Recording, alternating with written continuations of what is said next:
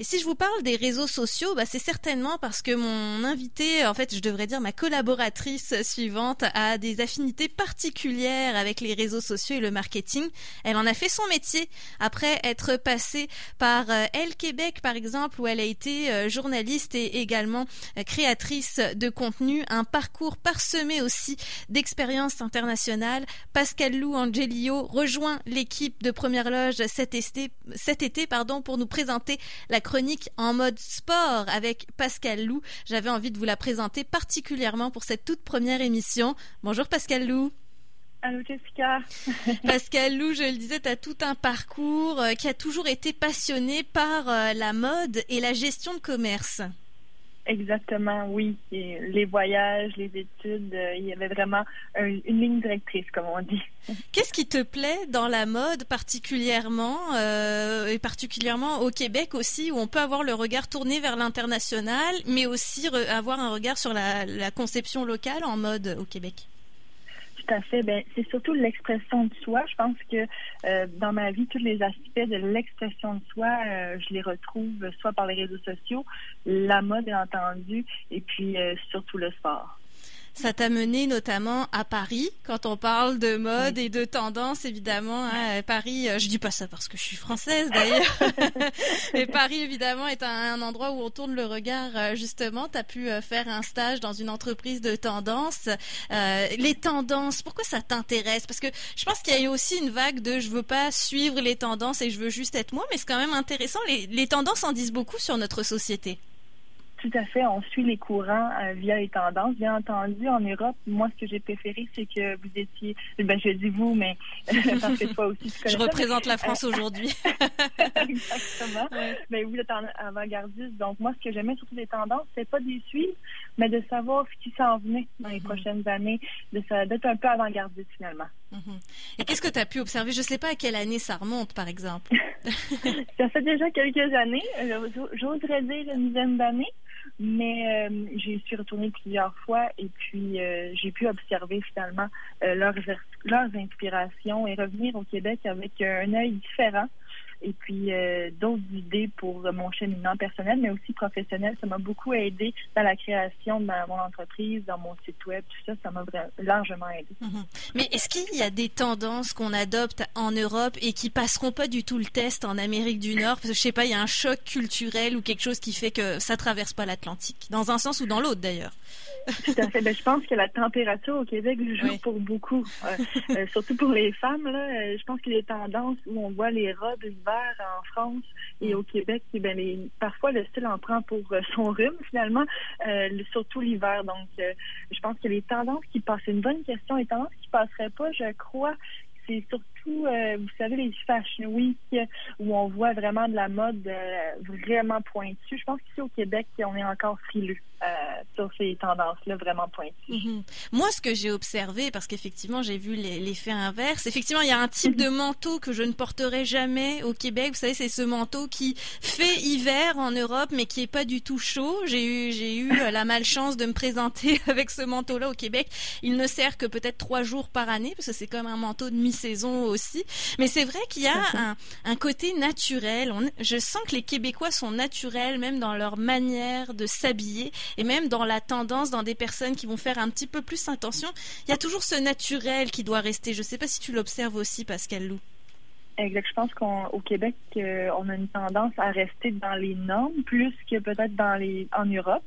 Alors, euh, c'est pour ça que je te disais que le, la tendance un peu frileux des Québécois reste que on respecte les normes, les tendances euh, bien du moment. Et puis euh, pour euh, c'est sûr que l'hiver avec les bottes d'hiver, ça gâche un look, c'est hmm. sûr. Donc c'est pour ça. J'ai vite compris que l'importance était que je n'ai pas froid versus que j'ai le style. Mais ça, ça se travaille aussi pour l'hiver. Il y a des vêtements vraiment très beaux qui se font sans être nécessairement chers. Puis c'est ça aussi que tu vas nous, dont tu vas nous parler, Pascal Lou, cet été. Bon, on évite de parler de l'hiver. On va être en mode très estival. exact. Mais on aura certainement la chance de s'en reparler euh, plus tard. Euh, Pascal tu me disais, j'ai trouvé mon créneau en travaillant chez Elle Québec. Tu as, tu as travaillé au magazine pendant cinq ans. C'était la mode, oui, mais alliée au sport.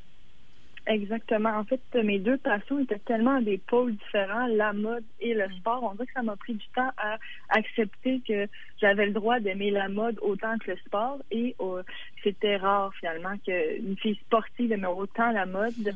Et puis, euh, ça se voit dans mon style, euh, même quand je veux faire du sport, mon style mode, tous mes accessoires vont ensemble dans le sens que ce soit techniquement facile à porter, mais aussi euh, que je sois à l'aise dans mes mouvements. Donc, je pense à tout ça. J'ai étudié les tissus. Donc, euh, ça aussi, ça, aide pas beaucoup. Donc, j'ai réalisé qu'il n'y avait pas beaucoup de gens dans mon domaine qui euh, abordaient les deux sujets, soit la mode et le sport. Et puis, comme je me passionne pour les deux, donc, ces deux sujets que je connais très bien et qui j'aime parler en fait tout le temps. Alors, quand tu m'as proposé de faire des chroniques euh, sur ce sujet-là, lifestyle, sport, ben, ça ranimait la, la flamme en moi de ces deux passions-là. Et vraiment, on voit, comme tu le dis, que les deux sont totalement compatibles. On a souvent tendance à penser que parce qu'on est sportif, on s'intéresse pas à la mode et vice versa. Mais en fait, tu incarnes vraiment les deux, notamment avec ton entreprise que tu as décidé de fonder. Donc, tu as quitté Elle Québec et tu as décidé de te lancer en affaires. L'entrepreneuriat, ça sera donc un sujet qui t'intéressera beaucoup aussi. Euh, pourquoi? Parce qu'on se dit avoir un bon poste à Elle Québec, euh, créatrice de contenu, les invitations médias, tout ça, c'est la belle vie. Pourquoi se lancer dans l'inconnu de l'entreprise? Je pense que c'est le désir de se surpasser, de dépasser ses limites. Et puis j'avais l'appel, je pense, de l'entrepreneur depuis bien longtemps. Je, je pense que je le, poussais un peu parce que j'avais un, bel, premier emploi finalement et une place que tout le monde voulait au final. Alors j'avais comme un peu le, j'étais timide de partir et de sauter dans cette aventure-là, mais finalement après près d'un an bientôt, euh, je peux dire que j'ai fait le bon choix. Puis euh, je suis heureuse d'essayer des nouveaux objectifs, de travailler ici avec des gens sans avoir trop d'intermédiaires, parce que ce qui me plaisait le plus, c'est de travailler avec le côté humain finalement des contrats. Euh, puis de réaliser les objectifs en commun accord avec le client. Mhm. Tu me disais que ce que tu aimais le plus dans le métier, oui, c'est bien évidemment d'avoir des contrats. On est une entreprise qui roule, c'est sûr qu'il faut qu'il y ait de l'argent qui rentre, mais c'est surtout les personnes et les projets que tu rencontres derrière les, les, services que tu donnes. Parce que pour préciser, donc ton entreprise est spécialisée en création de contenu, gestion de réseaux sociaux et en consultation particulièrement marketing et euh, réseaux sociaux, site web. Exactement. Donc, je fais ces trois euh, pôles-là. Je suis appuyée avec euh, quelques collaborateurs, mais euh, ce sont vraiment l'objectif, c'est de choisir mes clients. Tu sais, quand on a une entreprise, on a le choix de choisir nos projets. On a beaucoup de cœur pour des entrepreneurs comme nous qui travaillent fort, qui débutent une entreprise ou qui ont déjà une entreprise bien implantée, et puis avoir le choix de travailler avec qui j'aime, faire ce que j'aime tous les jours. Je pense que c'est une belle chance. Il faut travailler fort, mais euh, je réalise que c'est le bon choix que j'ai fait. Mhm.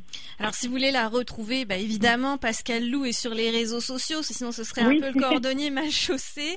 Donc, Pascal-Lou, L-O-U, Angelio, euh, bah, ça s'écrit comme Angel, I-L-L-O. Euh, à la fin. D'ailleurs, euh, des origines euh, européennes, italiennes, espagnoles. Oui, italiennes, exactement, oui, italiennes. exact. Donc, on peut te suivre sur Facebook, Instagram. C'est quoi ta, ton, ton, réseau social préféré? Parce que j'imagine, oui, on est, on est gestionnaire de réseaux sociaux, on est consultant, mhm. mais on a peut-être une petite préférence quand même tout à fait. Ben, je t'avoue que la plateforme, ma plateforme préférée, c'est bien entendu Instagram. J'adore euh, voir les galeries. En fait, c'est une galerie photo en hmm. continu Instagram, donc c'est ce que je préfère regarder, m'inspirer. Et puis il y a du sport, il y a de la mode, il y a je trouve que c'est le médium le plus inspirant pour l'instant. Alors, j'espère qu'il y en aura d'autres dans l'avenir, mais celui-ci, c'est vraiment mon préféré. Ben oui, ça évolue vite, comme on le sait. Exact. Parlons maintenant des sujets que tu vas aborder dans la chronique euh, cet été. Euh, vous avez entendu, il y a tout un tas de passions qui ressortent dans le, le parcours de Pascal Lou, mais la chronique s'appelle En mode sport. Donc, on va particulièrement s'intéresser à la mode, au sport et aux tendances. Par exemple, tu m'as proposé plusieurs chroniques, puis il y en a une qui vraiment m'intrigue parce que moi, j'avoue que je comprends pas trop l'engouement. Et pourtant, pourquoi commencer le golf? Exact, exact. Ben, je pense que particulièrement dans cette période, les gens ont décidé de commencer des sports plus individuels. Mm. Et puis là, le golf, il y a un engouement incroyable. J'ai trouvé un. Moi, je devais m'acheter justement un nouveau euh, set de golf et puis euh, si tu savais les délais qu'il y avait pour avoir un set de golf, parce que tout le monde s'est tourné vers le golf et il n'y a pas beaucoup de magasins euh, au Québec qui offrent euh, ces accessoires-là. Donc, euh, j'expliquerai pourquoi, comment commencer le golf. Puis j'aurai des quelques conseils d'experts, parce que moi, je pratique aussi le golf, mais je voulais avoir aussi un avis d'expert dans tout ça. Donc, je pourrais parler de ce sport. Mhm. Le golf qu'on retrouve un peu partout au Québec, bien sûr, mais il y aura aussi des nouveaux sports. On le voit, il y a des nouveaux sports qui naissent, puis ça vient de tendances, alors parfois étrangères, parfois avec les spécificités du Québec aussi. Il y en a vraiment des nouveaux à essayer euh, cet été?